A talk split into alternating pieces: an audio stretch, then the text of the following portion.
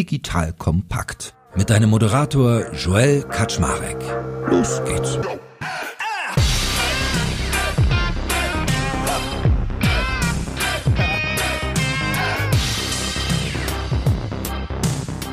Hallo Leute, mein Name ist Joel Kaczmarek. Ich bin der Geschäftsführer von Digital Kompakt und wisst ihr, ich habe mir mal so überlegt, manchmal kommt es ja durchaus vor, dass ich nachdenke, bevor ich Inhalte aufnehme. Was sind so Disziplinen, die Unternehmen da draußen eigentlich beschäftigen? Aus welchen Bereichen, welche Fragestellungen? Dann ist mir aufgefallen, es gibt ein ganz großes Segment, zu dem wir noch gar nicht großartig Sachen mehr machen und das ist das Thema HR. People, Culture, wie immer man es nennen möchte.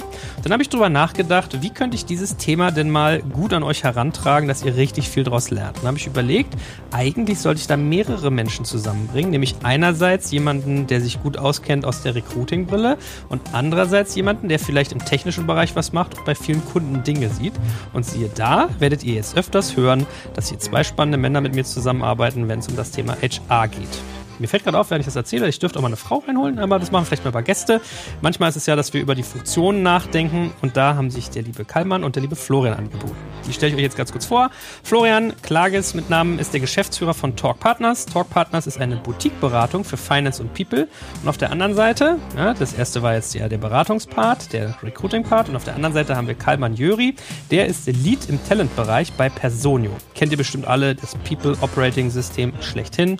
Also wenn man HR macht, kommt man da gar nicht dran vorbei. So, und wir drei fangen mal an heute, Auftakt. Wir reden über die Disziplin der HR. Das heißt, wir werden euch mal anhand des Employee Lifecycles, also wie so ein Mitarbeitender durch die Firma wandert, mitnehmen, an die Hand und erzählen, was gibt's da eigentlich für wesentliche HR-Bereiche. Da könnt ihr mal euren HR-Bereich dann daraufhin abklopfen, ob ihr das alles abgedeckt habt. Und was sind eigentlich so die Herausforderungen und Kernprobleme, die dort gerade bestehen. Ne? Also, ihr werdet sowas wie Talent Acquisition mitkriegen, Operations, Workplace, Learning und Development und, und, und.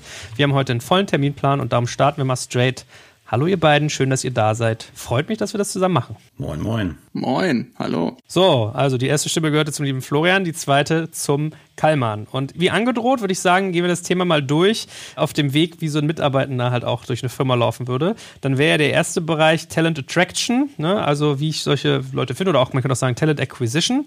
Und vielleicht machen wir mal so grob, ihr könnt ja mal einordnen, wie, wie groß ist so eine Abteilung typischerweise in einem Unternehmen, was sind so die Kernaufgaben und dann hangeln wir uns mal rüber zu den Problemen. Florian, magst du mal anfangen? Sehr gerne, weil wir gleich bei der ersten Frage, glaube ich, schon elendig lang diskutieren können. Oftmals sind es nämlich gar nicht ganze Abteilungen, sondern vielleicht Fraktionen eines Teams im People-Bereich. Aber ich glaube, das ist vor allen Dingen ein Bereich, der wirklich ganz zu Beginn schon mit besetzt wird und auch HR attribuiert wird. Ja, das Suchen und Finden der geeigneten Mitarbeitenden ist, glaube ich, elementar. Und anfangen tut das Ganze natürlich mit wen möchte ich dort eigentlich haben und wie positioniere ich mich im zunehmend härter werdenden Arbeitnehmerinnenmarkt. Und dementsprechend ist, glaube ich, dort ganz wichtig, sich nicht nur darüber klar zu werden, wen suche ich, also eine klare Perspektive zu haben, welches Skillset braucht die Person, welche Anforderungen habe ich an die Person, sondern wo finde ich sie und wie spreche ich diese Person maßgeblich an. Ja, das heißt, es geht los mit einer sogenannten Employee oder Employer Value Proposition, also wirklich der Klarheit, für was stehe ich als Unternehmen und was biete ich den Talenten da draußen und wie kann ich mich auch differenzieren. Ja, habe ich ja sogar dabei, ehrlich gesagt, ich weiß nicht, wie es euch so geht, aber in meinen frühen Gründungstagen, als ich so mit unserem Investor zusammenkam, etc. pp, mir ging es ja immer so, dass ich sogar nur das dachte, dass ich dachte so, ah, HR, ja, das sind die Leute, die mir hier rekruten und dann fängst du an, ach so, ja, stimmt, wir brauchen auch noch Arbeitsverträge. Ja, okay, kacke und irgendwie sollten wir die auch noch happy halten und ah, dies, das, jenes.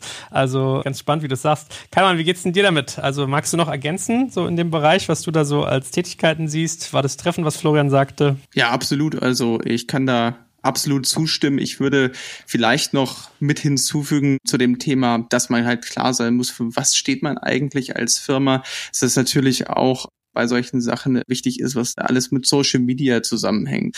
Man sieht das ja häufig, dass man eine spezielle Person auch, die Social Media Beauftragte ist in solchen Firmen hat. Und ich denke, das ist auch ein ganz wichtiger Talent Attraction Punkt, weil die Leute müssen sich ja irgendwo auch informieren, für was steht diese Firma eigentlich. Und für viele Personen ist es ja so, bevor die sich bewerben auf eine Rolle in einer Firma oder bevor die überhaupt ansprechbar sind auf LinkedIn, sollten sie ja im Idealfall schon mal von der Firma gehört haben. Und ich denke, das ist auch etwas, wo wir als Firma relativ stark schon von Anfang an aufgestellt worden sind. Ich kann mich erinnern, als ich 2019 zu Personio gekommen bin, das sind so ungefähr viereinhalb Jahre von jetzt, gab es schon eine Person, die Employer Branding zum Beispiel bei uns gemacht hat und zusätzlich halt eben aber auch schon Leute, die Talent Acquisition gemacht haben, weil für mich sind das zwei Funktionen, die unheimlich nah beieinander stehen, wie Florian das ja eben, glaube ich, auch schon ganz gut gesagt hat. Und das beantwortet ja irgendwo auch ein bisschen die Frage, die du am Anfang gestellt hast, wo es darum ging, wie sollte so ein Team besetzt sein? Ich glaube, ich würde das so beantworten, dass es natürlich ganz stark davon abhängt, wie groß ist die Firma. Aber ich bin auf jeden Fall auch der Meinung, dass man einige von diesen Funktionen besonders am Anfang, wenn es jetzt eine kleinere Firma ist, kombinieren kann, sich aber irgendwann die Frage stellen sollte, okay, professionalisieren wir das jetzt mal, machen wir wirklich mal eine Expertenrolle draus und trennen wir das Ganze mal. Nicht komplett trennen, aber tatsächlich auf mehrere Köpfe verteilen. Vielleicht ist das ein bisschen besser formuliert. Ich habe auch gerade so eine kleine Reminiszenz, wie du von deinem Onboarding redest, als ich vor ein paar Jahren das Onboarding von Personio bekommen habe. Also kein Spaß. Ich glaube, es waren vier Termine vielleicht sogar fünf, jeweils eine Stunde, wo mich eine Person von euch durchgeführt hat über jede einzelne Funktionsebene, wo ich erst mal gemerkt habe, wie komplex irgendwie HR ist. Ja? Also wir werden ja, jeder der Themenbereiche, den wir heute durchsprechen, werden wir auch mal in einzelnen Folgen behandeln, denke ich, ne? oder sogar teilweise Subbereiche davon. Und dann lasst uns doch mal die Gelegenheit auch nutzen, wenn wir jetzt gerade schon bei Talent Acquisition sind. Also da waren ja schon zwei riesig große Dinger drin, nämlich Employer Branding und natürlich auch so das ganze Recruiting von Leuten. Was seht ihr denn, und das ist wahrscheinlich so das einfachste beantwortendste, als die größten Herausforderungen oder auch Kernprobleme, die man in dem Bereich hat als Unternehmen? Also ich würde vielleicht zwei Punkte nennen. Einmal ist, dass oftmals einer Mode hinterhergerannt wird. Also dieses Thema, jeder macht jetzt LinkedIn, also müssen wir auch LinkedIn machen oder wir machen auf Instagram und müssen auch Instagram machen. Ich glaube, das ist echt eine Gefahr, dass man eben nicht den Schritt vorher ausgiebig durchexerziert, nämlich wen suche ich? Das habe ich ja eben schon angedeutet, aber wo finde ich den auch? Ja, also ich habe letztens mit einem Bagger-Kranfahrerunternehmen gesprochen, 600 Mitarbeitende. Dem brauche ich nicht mit LinkedIn kommen. Ja, also die werden auf LinkedIn nicht ihre Kranführer finden, sondern diese Kranführer werden vielleicht wirklich über Fußballmannschaften rekrutiert, über irgendwelche Technikforen etc. Das heißt, die Sensibilisierung, auf welchem Medium, über welchen Kanal kann ich die eigentlich erreichen? Und dann, welche Themen sind da anzuführen? Und die zweite große Herausforderung ist wirklich das Thema, die wirklich schnellen Prozesse herbeizuführen, damit der Recruiting-Prozess dann innerhalb von wenigen Schritten, die auch von vornherein klar sind, wirklich zum Ziel führt. Das heißt, dass der Bewerbende und aber auch das Unternehmen schnell zu einem Ergebnis kommen, ist das ein richtiger Fit und dann auch möglichst schnell der Prozess zu Ende ist und nicht in ewig langen Runden, die sich immer weiter verkomplizieren und so weiter ausarten. Ich glaube, das sind so zwei Kernherausforderungen, die es zu beachten gilt. Ja, super Punkte, Florian. Ich würde da vielleicht noch hinzufügen, eine ganz witzige Geschichte, die ich mal aufgeschnappt hatte bei einer von unseren HR-Konferenzen hier bei Personio bei der Hack vor einigen Jahren. Da ging es darum, dass Schifffahrtskapitäne gesucht wurden. Und ich habe keine Ahnung von Schifffahrtskapitänen, aber die Insights waren spannend, denn da gibt es tatsächlich eine spezielle Jobbörse für. Die findet man auch nicht bei LinkedIn. Wusste ich auch nicht, aber sehr, sehr spannend. Und zu dem anderen Thema Prozesse würde ich auf jeden Fall auch noch hinzufügen, dass es da auch ganz wichtig ist, sich im Klaren darüber zu sein, was möchte man eigentlich für ein Standing erarbeiten als Talent Acquisition in einer Firma. Denn es ist ja häufig so, dass Talent Acquisition oder Recruiting als Supportfunktion gesehen wird. Und ich denke, hier ist es ganz wichtig, um schnelle Entscheidungen zu treffen, muss ganz eben auch klar sein, was ist die Rolle von Business und was ist die Rolle von Talent Acquisition, wie und wo können Entscheidungen getroffen werden. Sag mal, Kammern, du hast ja ansonsten auch noch was Spannendes zu mir gesagt in unserem Vorgespräch, als wir über Talent Acquisition schon geredet haben, nämlich auch so diesen Fokus Wanted und Unwanted Talent. Also es heißt ja nicht nur, dass ich die richtigen anziehen will, sondern die falschen auch fernhalten. Ist das irgendwie ein großes Thema in dem Bereich? Naja, ich sag mal so, das zweite ist nicht zu vermeiden, wenn man natürlich bekannter wird. Aber ich glaube, man kann natürlich dort, besonders in Job Descriptions, auch schon einige Themenbereiche abklappern, um die einfach ein bisschen konkreter zu machen, dass Leute halt schon wissen, ich kaufe hier nicht die Katze im Sack sozusagen, ein bisschen spezifischer zu sein. Aber ich glaube, auch da circlen wir quasi wieder zurück zu dem Thema Employer Brand und wie man sich als Firma darstellt. Ich denke, es gibt für jede Firma Leute, die da halt eben sich sehr wohlfühlen würden oder halt auch nicht. Und ich denke, je offener und transparenter man dort als Unternehmen ist auf Social Media, desto mehr lässt sich halt auch vermeiden, dass sich in Anführungsstrichen, sage ich jetzt mal, die falschen Leute bewerben, wobei man das natürlich auch nicht so sporadisch sagen kann, aber man kann zumindest den Leuten eine gute Chance geben, mal zu evaluieren, hey, wäre das mal von außen gesehen theoretisch etwas für mich oder wäre es das halt nicht? Aber am Ende des Tages ist es dann, glaube ich, auch der Recruiting-Prozess, der da einiges an Abhilfe schafft, denn wir dürfen ja nie vergessen, dass wir nicht nur den Kandidaten interviewen, sondern der Kandidat auch die Gelegenheit hat, uns zu interviewen. Ja, cool. Also War for Talents halt so der, die große Überschrift über dem Teil. Kommen wir mal zum zweiten Bereich. Wir haben ja gesagt, wir verfolgen die Mitarbeitenden einmal durchs Unternehmen. Dann würde ich sagen, ist das zweite, was kommen würde, ja sowas wie Operations. Also Onboarding, Vertragswerk etc., so wie ich es gerade auch beschrieben habe. Ne? So, ah ja, die machen auch so Recruiting auch noch andere wichtige Sachen. Hm. Mögt ihr da mal so, eine, so, so ein Big Picture geben? Da hätte ich gedacht, das ist sowas, das macht man irgendwie mit. Oder gibt es das in den HR-Bereichen so, dass es eine dezidierte eigene Funktion ist, die Leute innehaben? Das ist ein eigenes Skillset eine eigene virtuose Funktion oder Subfunktion von HR. Aber ich glaube, das ist auch der klassische Bereich, um quasi nochmal so einen kleinen Einschub zu leisten, weil die größten Herausforderungen für HR ist eben, dass es dann irgendwann Volumengeschäft wird.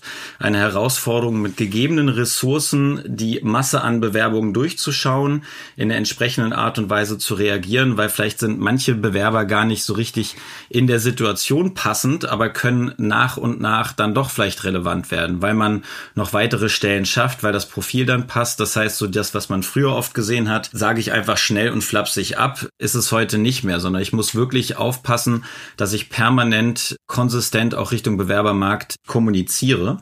Und dementsprechend ist es halt wirklich wichtig, dass halt die HR-Funktion als solche auch wirklich die Prozesse aufsetzt und die Systeme nutzt, um dann dieser Flut an Herausforderungen und unterschiedlichen Prozessen etc. Herr zu werden. Das heißt, die Menschen, die in People Ops arbeiten, das sind dann wirklich Individuen, die da auch Bock drauf haben, Prozesse, Standards zu schaffen, im Detail zu arbeiten, wirklich dafür zu sorgen, dass die Verträge nach gewissen Mustern entstehen und so weiter. Das hört sich so merkwürdig an, aber je mehr Komplexität in so einem wachsenden Unternehmen entsteht, desto mehr Anforderungen aus den verschiedenen Business Units kommen halt an die Vertragsgestaltung und so weiter. Und dann wird es irgendwann einfach tierisch schwer, dem hinterherzukommen und dem gerecht zu werden. Insofern glaube ich, hier ist wirklich maßgeblich, dass man Standards schafft, dass man da auch das Buy-in des Businesses bekommt und dass man dementsprechend auch wirklich die Hand drauf hat auf die Prozesse, auf die Themen und vor allen Dingen möglichst früh anfängt, Standards zu schaffen. Kalman, magst du mal so die Herausforderungen in dem Bereich auflisten? Das kann ich sehr gerne machen. Und da würde ich tatsächlich auch ein bisschen drauf zurückgreifen, was Florian gerade gesagt hat. Und ich würde vielleicht als allererstes mal anfangen. Eine Herausforderung, gerade wenn man sowas aufbaut, ist, dass viele Leute denken, Talent wäre HR. Und das ist es für mich eigentlich nicht. Und dadurch ist das schon mal die erste Herausforderung, dass wir zum Beispiel besonders zu den Anfangstagen bei Personio häufig auch angesprochen wurden mit klassischen HR-Themen wie solchen Geschichten wie Onboardings, wo wir einfach wenig zu sagen konnten. Da gab es dann Gott sei Dank schon eine Onboarding-Person, an die wir verweisen konnten, aber das ist für mich ein klassisches Verständnisthema und deswegen betone ich auch immer sehr gerne, das mag daran liegen, dass ich selbst im Talent aktiv bin, dass wir halt eben nicht diese klassische HR-Rolle haben, weil wir auch einfach da nicht die Expertise haben. Zu den Challenges, die wir da sehen, ist es für mich natürlich etwas, das kann ich besonders gut beantworten aus der Perspektive einer, ja, ich sag mal, wachsenden Firma. Ich kann mich zum Beispiel noch dran erinnern, eine klassische Challenge ist natürlich der Internationalisierung des Talentmarkts und dadurch halt eben auch die steigende Komplexität, beispielsweise bei Themen wie Onboarding. Plötzlich, wenn man beispielsweise, wir haben 2019 das erste Office öffnet, was nicht in Deutschland war, musste man sich darüber Gedanken machen, wie onboardet man denn Personen in Spanien. Das war nämlich unser erstes äh, oder unser zweites Office in dem Sinne. Und da kommen dann plötzlich auch Themen ins Gespräch wie Mobility und ganz andere Verträge, ganz andere Legal Requirements in Ländern. Und das hat am Ende bei uns dazu zum Beispiel geführt, dass wir mittlerweile ein eigenes Team haben, was Global Mobility heißt, was sich nur darum kümmert, für die Leute, die eben eine Relocation haben müssen, zu sagen, okay, zuallererst mal, was für Relocation Standards bieten wir eigentlich in welchen Ländern? Das halt eben alles Step by Step auszuarbeiten und dort halt die bestmögliche Relocation, ich sag nicht mal Onboarding, nur Relocation Experience zu bieten. Denn das ist ja nur ein Teilaspekt des Onboardings und da kann man schon verdammt viel falsch machen. Wir haben auch andere Themen angesiedelt, beispielsweise im Operations-Bereich. Da spielt zum Beispiel Payroll auch eine große Rolle. Unsere interne Payroll ist für uns auch beispielsweise People Operations, ist auch ein wichtiger Faktor im Onboarding, aber da sieht man halt eben auch, dass People Operations noch weiter als nur Onboarding geht. Employee Lifecycle geht natürlich da auch ein bisschen weiter. Und dann natürlich noch klassische weitere Operations-Themen, wo es dann um das Day-to-Day -Day des Mitarbeitenden geht. Das sind natürlich auch noch weitere Themen, die da behandelt werden. Und ich sag mal, wenn man natürlich dann weiter expandiert, dann gibt es in verschiedenen Teilbereichen immer wieder Challenges. Da kann ich jetzt gar nicht anfangen, von A bis Z die aufzuzählen. Aber ich denke, für mich dieses Mobility-Thema und einfach wirklich den unterschiedlichsten Gegebenheiten gerecht zu werden, ist für mich schon Challenge genug hier.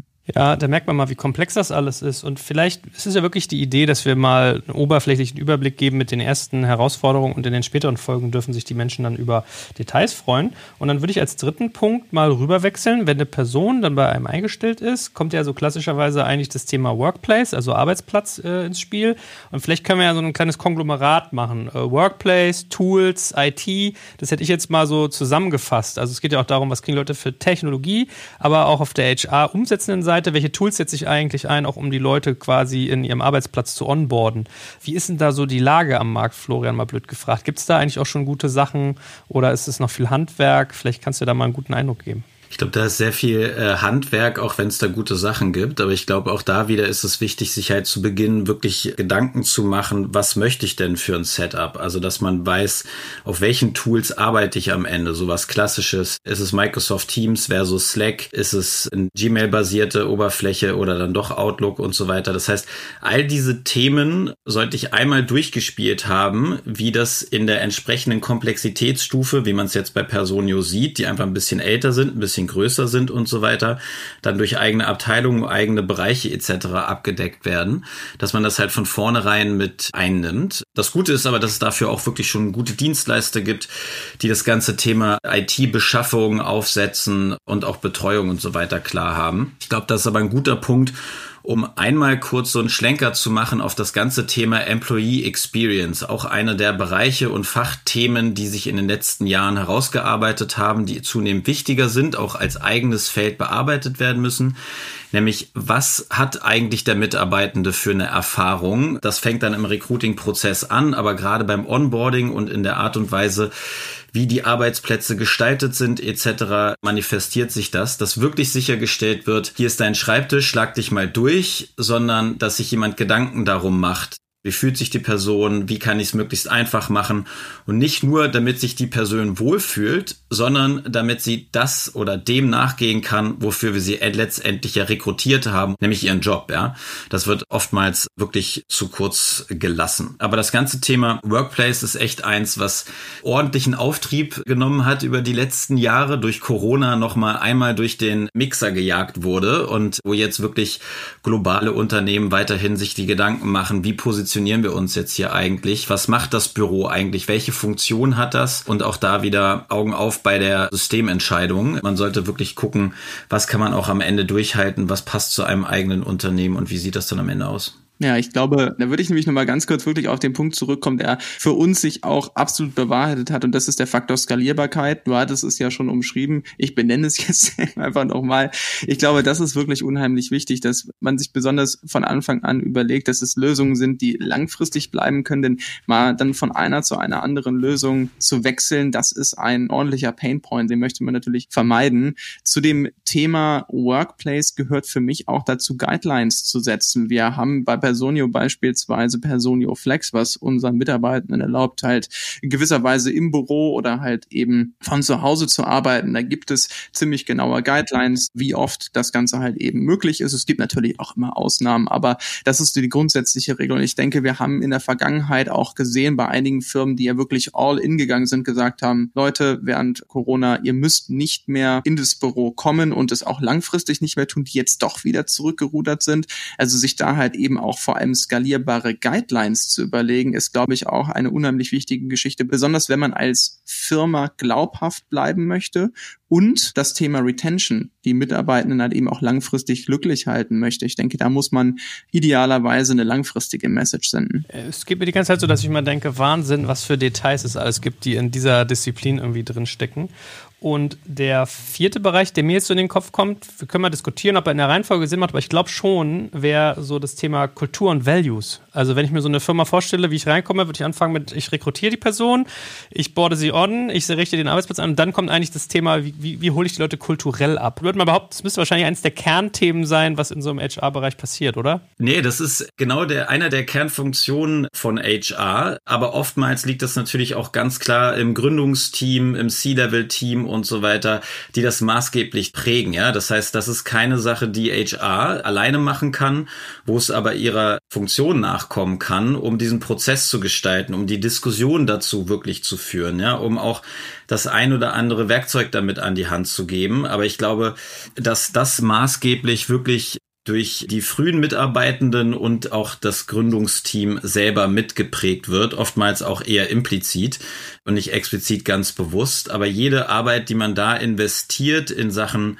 Klarheit, Bewusstsein, welche Kultur haben wir und welche Kultur wollen wir auch haben? Wie kriegen wir die Werte, die wir immer so schön an den Wänden haben und auf PowerPoint-Charts haben? Wie kriegen wir die konsistent gelebt? Ja, wie kriegen wir die entlang des Employee Lifecycles wirklich in alle möglichen Touchpoints? Denn im Idealfall ist es eins der ersten Sachen, die man draußen am Markt als potenzieller Bewerbende sieht aber dann eben auch im Rahmen des Onboardings nochmal merkt und dann aber, wenn es auch hart auf hart kommt, wenn Dinge mal nicht so laufen, wie sie laufen sollten, dass dann trotzdem noch entlang des Wertegerüstes gelebt und vor allen Dingen gearbeitet wird.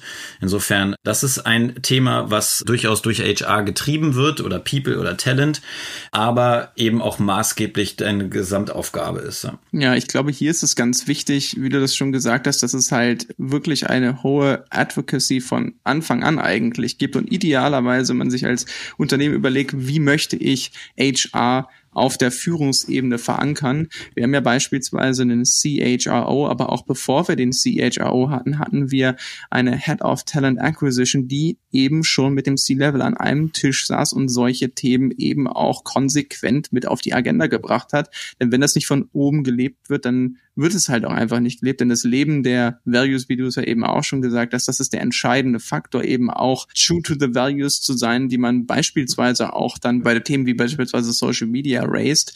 Ich glaube, das ist ganz wichtig, denn sonst kommt man automatisch in diese Situation, dass sich Bewerber vielleicht für die Firma interessieren, aufgrund dieser Werte, die nach außen getragen werden, die aber innen gar nicht gelebt werden. Und dann kann man eben genau beobachten, wie beim Thema Retention natürlich einige negative Aspekte hochkommen, wenn die Kandidaten dann halt eben Mitarbeitenden das Gefühl haben, oh, ich habe hier die Katze im Sack gekauft. Cool, also fünfter Bereich, Learning und Development. Also wenn ich die Leute da habe, sie dann auch weiterentwickeln.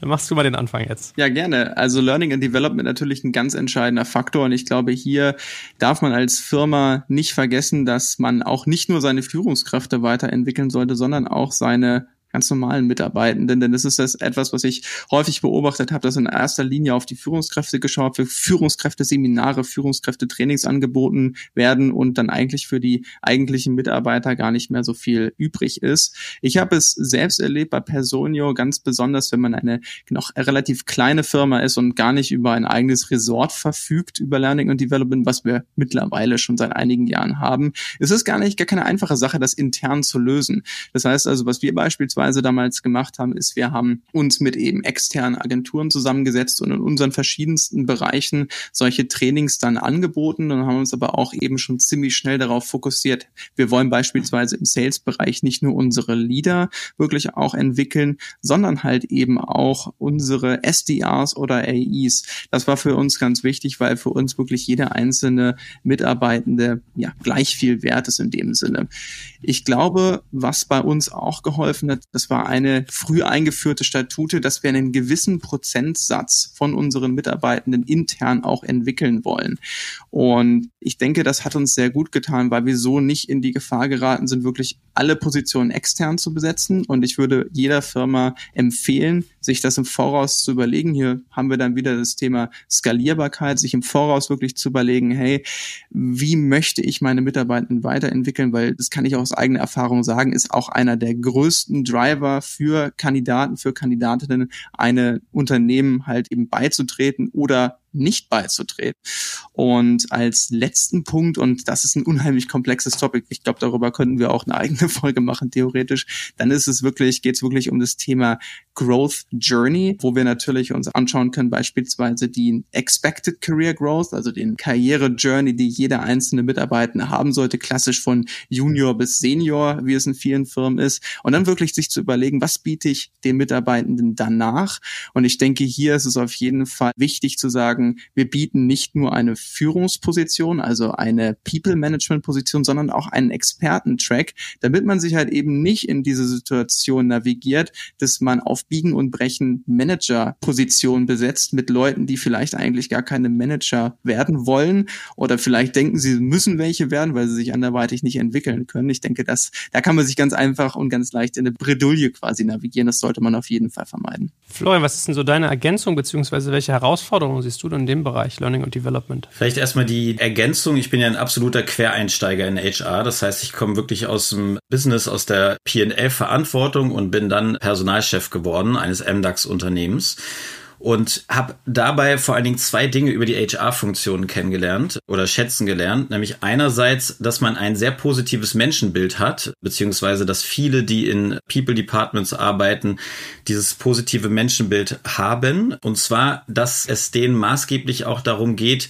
die Potenzialentfaltung der Mitarbeitenden ins Zentrum ihrer Arbeit zu stellen. Ja? Das heißt, das ist etwas, was ich bei Learning and Development wirklich elementar wichtig finde, einfach auch die Energie, die wir Menschen in uns tragen, uns weiterzuentwickeln, einen Beitrag zu leisten, wirklich Impact zu haben, wirklich freizusetzen. Ja? Das heißt, da geht es eher darum, quasi diese Energie des Individuums zu nehmen und möglichst passgenau mit dem abzugleichen, wo wir uns als Business hin entwickeln und da halt dann die entsprechenden Pfade beziehungsweise Wege aufzuzeigen. Ich glaube, die Herausforderung ist heutzutage, gerade bei den Unternehmen, die wir beraten, diese Klarheit, was braucht der Markt eigentlich, was brauchen wir von Organisationen einerseits und aber auch die Schnelllebigkeit von Karrierewegen, von Businessmodellen, von äh, Businesszyklen und so weiter, das irgendwie in Einklang zu kriegen, weil oftmals dauert halt L&D auch ein Stück weit.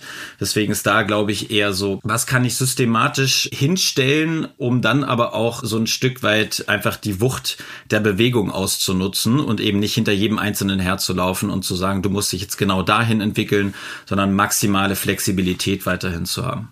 Interessanter Gedanke. Habe ich noch nie drüber nachgedacht. Du das irgendwie echt schön formuliert. Ja, cool. Was wir auch mal aufgreifen können, was ich finde, jetzt werden wir so ein bisschen so, äh, die Dinge, die wir jetzt beschreiben, die können eigentlich auch parallel laufen, beziehungsweise vielleicht kommt das eine sogar nach dem anderen. Alles, was eigentlich mit Anerkennung zu tun hat, also Rewards, Incentives, das ist ja irgendwie auch so ein, so ein Beritt, der damit reingehört. Kalman, du darfst dann heute wieder den Anfang über dem Thema machen. Hm, was ist da so Big Picture dein Blick drauf? Weil ich würde mal vermuten, dass es ja nicht nur ein reines HR-Thema ist, sondern dass es halt auch so eine Führungskräfte-Mix ist, also wahrscheinlich auch gar nicht so herausforderungsarm, das immer gut hinorganisiert zu kriegen. Ja, das ist ein sehr komplexes Thema, würde ich sagen. Und es ist halt auch mehr als der Obstkorb. Ne? Ich nenne ihn jetzt hier genau einmal. Und der Kicker. Ja, ähm, du hattest gerade schon gesagt, es ist nicht ein ausschließliches HR-Thema und da kann ich dir hundertprozentig recht geben. Es ist bei uns unheimlich viel Finance natürlich auch mit drin. Denn am Ende, wo wir uns entscheiden, was für Benefits und was für Rewards im Sinne von Compensation wir unseren Mitarbeitenden geben wollen, hat natürlich auch einen unheimlichen Einfluss auf den Output der Firma, nicht? Also und die Personalkosten. Das ist nicht zu unterschätzen, gerade wenn man relativ stark wächst und äh, dementsprechend sehr, sehr komplexes Topic, wo auch meiner Meinung nach unterschiedlichste Teams gut zusammenarbeiten müssen, um da halt eben auf einem guten Nenner zu bleiben und auch das Beste für die Firma herauszuholen. Ich denke, es ist ganz wichtig, dort vor allem Analysen zu fahren, was müssen wir bieten und sich vorab aber vor allem auch im Klaren darüber zu sein, was, was wollen wir eigentlich? Und das ist halt wirklich auch eigentlich ein ausgelutschtes Beispiel, aber ich finde es immer noch gut. Man muss sich halt im Klaren darüber sein, in den meisten Fällen, wenn man für einen Fiat Punto bezahlt, dann bekommt man auch nur einen Fiat Punto und nicht den Ferrari Testarossa. Ne? Und man kann natürlich äh, das habe ich auch am eigenen Leib erfahren, man kann natürlich, wenn man eine sehr kleine Firma hat oder in einer sehr kleinen Firma arbeitet, nicht immer die Gehälter bieten von Top-Firmen und natürlich kann man flexiblere Benefits machen, anbieten oder halt eben auch beispielsweise die Vision der Firma einfach mehr verkaufen. Man kann Dinge tun wie beispielsweise Virtual Shares anbieten. Das haben wir ja, äh, machen wir immer noch und haben wir in unseren frühen Tagen auch schon etabliert und dadurch kann man natürlich spezifische Leute anlocken, aber man sollte sich darüber einfach im Klaren sein, dass es, dass das nur zu einem bestimmten Grad geht und deswegen wohl überlegt sein muss und auch die Erwartungshaltung da meiner Meinung nach, dass es da dann, wo TA und wo das, wo die HR-Seite ein, dafür einstimmen muss, die Erwartungshaltung klar ans Business zu kommunizieren, wie weit kommen wir mit den Rewards, die wir hier anbieten. Und als letzten Punkt würde ich auf jeden Fall auch noch nennen, und das ist für mich eine der größten Herausforderungen und sicherlich auch in vielen Firmen bekannt. Gerade bei einer wachsenden Firma ist es ja so, dass am Anfang niedrigere Gehälter geboten werden können. Wenn wir uns jetzt mal einfach nur auf Gehalt beschränken. Und wenn alles gut läuft, zwei, drei Jahre später, sucht man sich natürlich andere Kaliber als Talente aus und da muss man natürlich mehr Geld für bezahlen, was man auch tut, dann in Abstimmung mit Finance und den anderen Departments, die dort wichtig sind. Und dann kann es natürlich dazu kommen, dass man eine ziemliche Gap erschafft zwischen den Personen, die früh gestartet haben und den Personen, die halt eben neu reinkommen. Das können durchaus, kann durchaus im 10, 20, 30-stelligen Prozentbereich sein. Und da muss man sich natürlich langfristig überlegen, was man da für eine Strategie fährt, eine Strategie der Anpassung, ob man halt sagt, okay, das lassen wir jetzt so das Ganze. Und ich denke, das ist eine ganz, ganz wichtige Geschichte, gerade bei einer wachsenden Firma, dass man sich da idealerweise schon kurzfristig für eine, auch wieder hier das Thema skalierbare Lösung entscheidet, um idealerweise um sowas halt eben herum zu navigieren. Also ich staune ja, was der Kallmann hier an Autokenntnis hat. Äh, Florian, vielleicht bist du ja mehr so der Typ Huaracan anstand äh, Testarossa. was nimmst du denn da sonst noch für Herausforderungen in dem Bereich wahr? Meine lange, illustre und nicht immer erfolgreiche Karriere war auch mal bei einem Autobauer, nur um festzustellen, Autos äh, sind überhaupt nicht mein Ding. Deswegen sind alle Autoanalogien bei mir komplett, da könntet ihr auch in einer anderen Sprache zu mir sprechen. Insofern da auch kurz das Outing. Ich glaube, die Herausforderung ist wirklich so dieses Thema Konsistenz herstellen stellen bei einfach Druck. Ja, ich habe Druck, die Person jetzt reinholen zu müssen, weil die vermeintlich löst mir als Head of Sales das Vertriebsthema, kostet aber 20 Prozent above average bei mir. Mache ich die Entscheidung ja oder nein? Im Zweifelsfall, wenn ich relativ early stage bin, mache ich's. Aber das bringt halt die Komplexität hinten raus und sorgt halt dafür, dass ich da nur schwer wirklich Leitlinien reinziehen kann. Und die Leitlinien sind dann wichtig, wenn es auch um das Thema Progression geht, um Performance Management, um wirklich Karrierepfade und so weiter. Und vor allen Dingen so ein Stück weit Fairness, Gerechtigkeit und so. Ne? Also je mehr Guardrails, je mehr Leitplanken ich früh wie möglich reinsetze, desto besser ist es hinten raus. Insofern ist es echt eine große Herausforderung, diese Konsistenz herzustellen. Und vielleicht nochmal so eine Beobachtung, die ich habe, das habe ich beim Thema Talent Attraction schon gehabt. Oftmals wird immer so geguckt, was zahlt denn der Markt und wo muss ich denn jetzt wirklich was loswerden. Ich glaube, da ist ganz wichtig so ein Blick nach innen. Was kann ich denn vielleicht auch wirklich mitbringen, auch wenn ich nicht ganz above Market, also über dem Markt beziehungsweise auf Marktniveau zahle. Ja, das ist, wir hatten das bei einem Kunden bei uns, wo es wirklich darum ging, ja, aber wir können nicht so gut wie der Markt zahlen und wir haben auch nicht die Größe von anderen Playern und so weiter. Und dann ist schnell rausgekommen, dass das genau das Asset ist, was man nach vorne stellen muss. Ne? Es ist eben nicht Konzern, sondern Startup, aber das Backing und die finanzielle Sicherheit eines Konzerns. Das heißt, die Freiheiten, die ich plötzlich plötzlich mitbringe in meinem Job oder bekomme, sind unfassbar viel größer als in so einem Konzern-Setup. Und da ist dann vielleicht der ein oder andere Kandidat auch wieder bereit, dafür entsprechend geringer, mit geringeren Gehalt einzusteigen. Auch da ist es, glaube ich, echt so ein bisschen Obstkorb, wollen wir nicht sagen, aber das Thema an, an, an einer Herdplatte zu stehen und wirklich aus den Zutaten, die man eben dann in dem Setup hat, das beste Gericht zuzubereiten und zwar auf den der da vor mir an meinem Herd steht, am Tisch sitzt, den ich damit äh, äh, irgendwie verköstigen will. Ja, das ist vielleicht nicht das ideale Bild, aber ich glaube, dass oftmals wird immer geguckt, oh, ich muss jetzt doch noch mal einkaufen, weil die Zutaten fehlen mir, wo ich oftmals die Erfahrung gemacht habe, einfach mit dem kochen, was da ist, weil jedes Unternehmen wirklich unique ist, ganz tolle Value Propositions und Mehrwerte hat und die dann einfach auch rüberbringen. Ja, also Gehalt ist natürlich wichtig, aber wir waren eben beim Menschenbild Gehalt ist nicht alles, ja. Also es gibt ganz viele Menschen, äh, die ich auch begleiten durfte, die, die sehr gut bezahlt wurden, aber 20 Prozent mehr hätten da exakt gar nichts ausgerichtet, sondern die wollten einfach anerkannt werden, gesehen werden. Die wollten wirklich selbst eine Wirksamkeit spüren.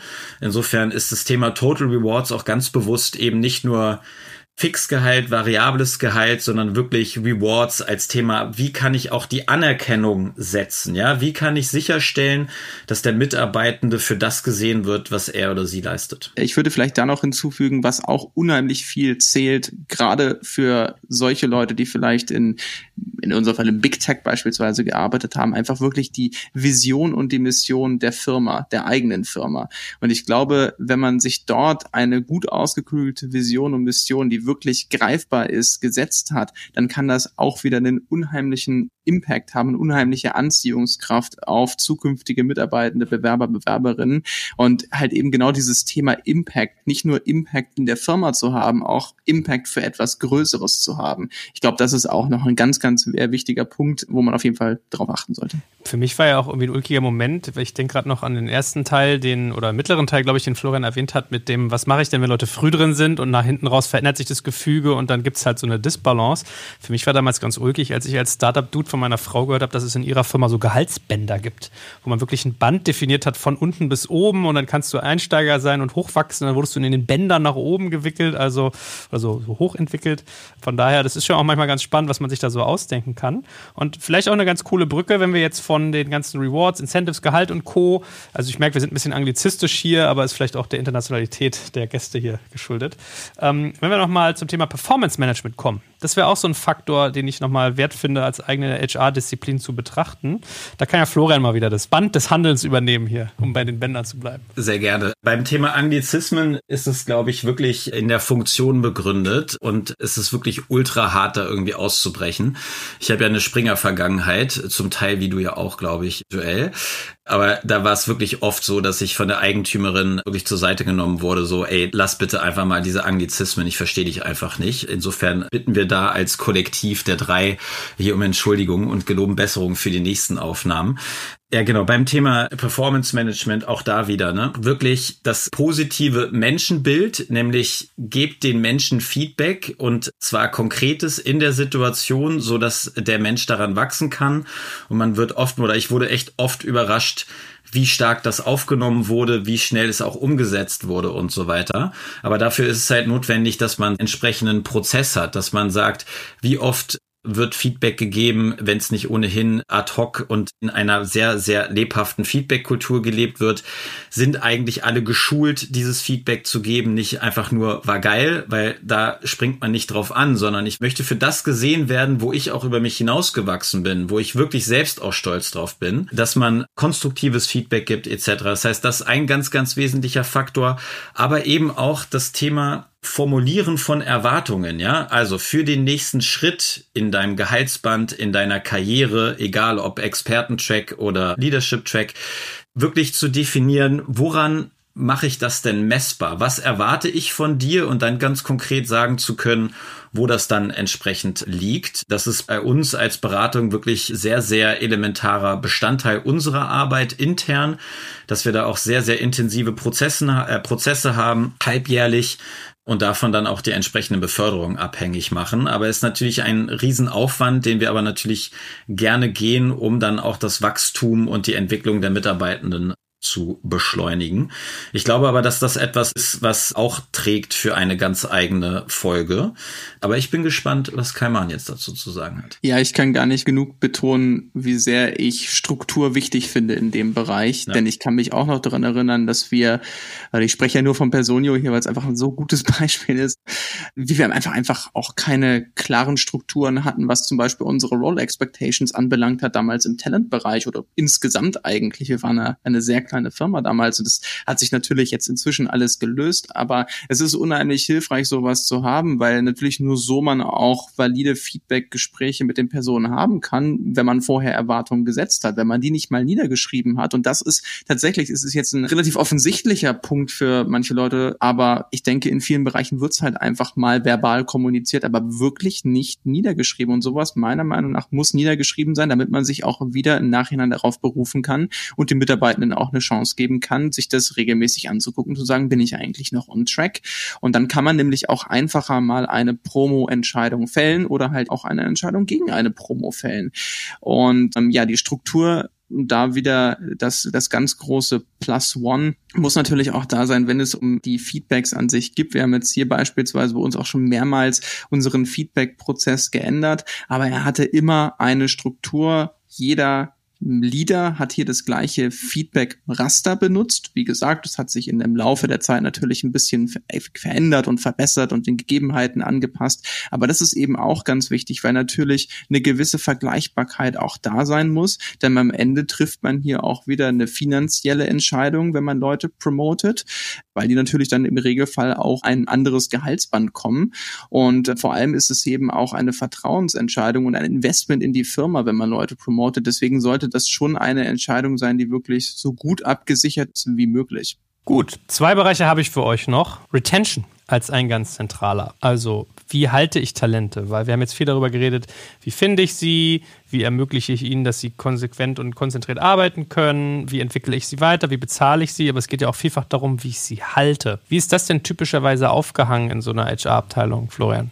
Ich würde sagen, das ist oftmals ein Querschnittsthema, weil es irgendwie das, die, das konsequente Ergebnis eines äh, konsistenten, ernstnehmen des Mitarbeitenden ist. Ja? Das heißt, wenn ich klare Erwartungen an eine Rolle habe, dann kann ich die schon ganz am Anfang des Prozesses, nämlich dem Bewerber gegenüber, formulieren. Ja? Ich kann dann im ersten Check-in innerhalb der Probezeit nach drei Monaten sagen, pass auf, Kalle, wir haben dich für XY eingestellt. Da stehst du auf den Dimensionen wirklich super. Auf den Dimensionen haben wir noch Gesprächsbedarf. Damit halt in diesem ganzen Prozess schon sichergestellt wird, dass einfach sich entwickelt werden kann, ja, und dass halt dann nach der Probezeit äh, etc. eine erfolgreiche Karriere gestaltet wird.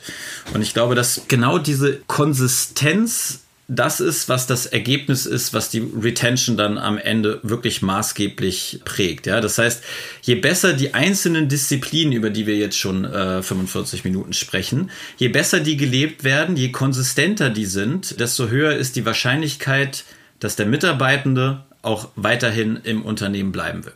Da gebe ich dir auch wieder recht. Ich würde allerdings gerne noch ein bisschen früher tatsächlich anfangen beim Thema Retention, denn für mich beginnt eigentlich eine, ein erfolgreiches Retention Management schon damit, dass man eigentlich mit dem Business als TA-Funktion beispielsweise sich darüber austauscht, was für eine Rolle ist es hier eigentlich? Denn es passiert ja auch häufig mal, dass sich so eine Rolle ändert im Laufe des Bewerbungsprozesses, weil sie nicht ganz ausdefiniert ist und dass am Ende der Mitarbeitende in eine Rolle kommt, für die er oder sie sich gar nicht beworben hat. Und ich denke, das ist ganz, ganz wichtig, dass man sich wirklich die Zeit nimmt und das mit dem Business, mit dem Business wirklich ausarbeitet und da als Talent-Team vor allem auch in eine ich nenne es mal Talent Advisor Rolle geht und auch gerne mal challenge und sagt, ist das wirklich die Rolle, die ihr braucht? Braucht ihr nicht eigentlich jemanden, der ein bisschen was anderes mitbringt? Da sollte man nicht, nicht scheu sein, meiner Meinung nach, und das auch gerne mal auf den Tisch bringen, denn wie gesagt, das hat für mich auch was mit Retention zu tun. Und der,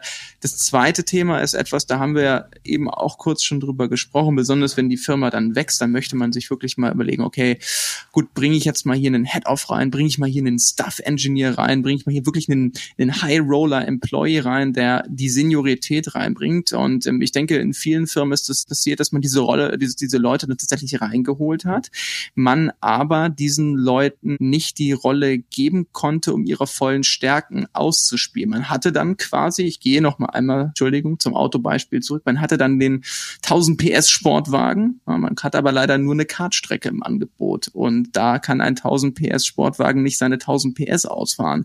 Und ich denke, das ist auch ein ganz wichtiger Punkt, Thema Retention, denn diese Leute, egal was man denen verspricht, ob es die Vision ist, ob es, weiß ich nicht, das Geld ist, wenn die ihre Stärken nicht ausspielen können, dann können sie in der Firma nicht erfolgreich sein und dann werden sie auch nicht langfristig nicht glücklich und dann bleiben sie auch nicht. Ich finde total interessant. Ich hätte irgendwie gedacht, dass bei dem Thema mal sowas kommt, was wir vorher hatten, also Compensation, Karriereentwicklung, aber es ist gar nicht so, sondern es geht eher so um Klarheit, um Konsistenz und darum, dass ich quasi den Leuten den Pfad ermögliche, den ich ihnen versprochen habe und auf dem sie auch ihre Stärken haben. Also es, es spielt das andere gar keine Rolle. Ja doch, das meinte ich schon damit, ne? Dass halt, je besser du das umsetzt, je mehr das miteinander verzahnt ist, desto besser. Also wenn die Leute nicht ihre Rolle nachkommen können, weil das Business sich in der Zwischenzeit geändert hat, dann werden die auch für sich entscheiden, bleibe ich oder gehe ich. Wenn die Leute merken, ich werde nicht richtig gefeedbackt, also mir wird das gar nicht offen gesagt, ich werde falsch incentiviert, ich, mein Learning and Development löst nicht meine akuten Entwicklungsprobleme, sondern entwickelt mich irgendwo anders hin, wo ich gar keine Lust drauf habe, was auch gar nicht für mein Business entscheidend ist und so weiter.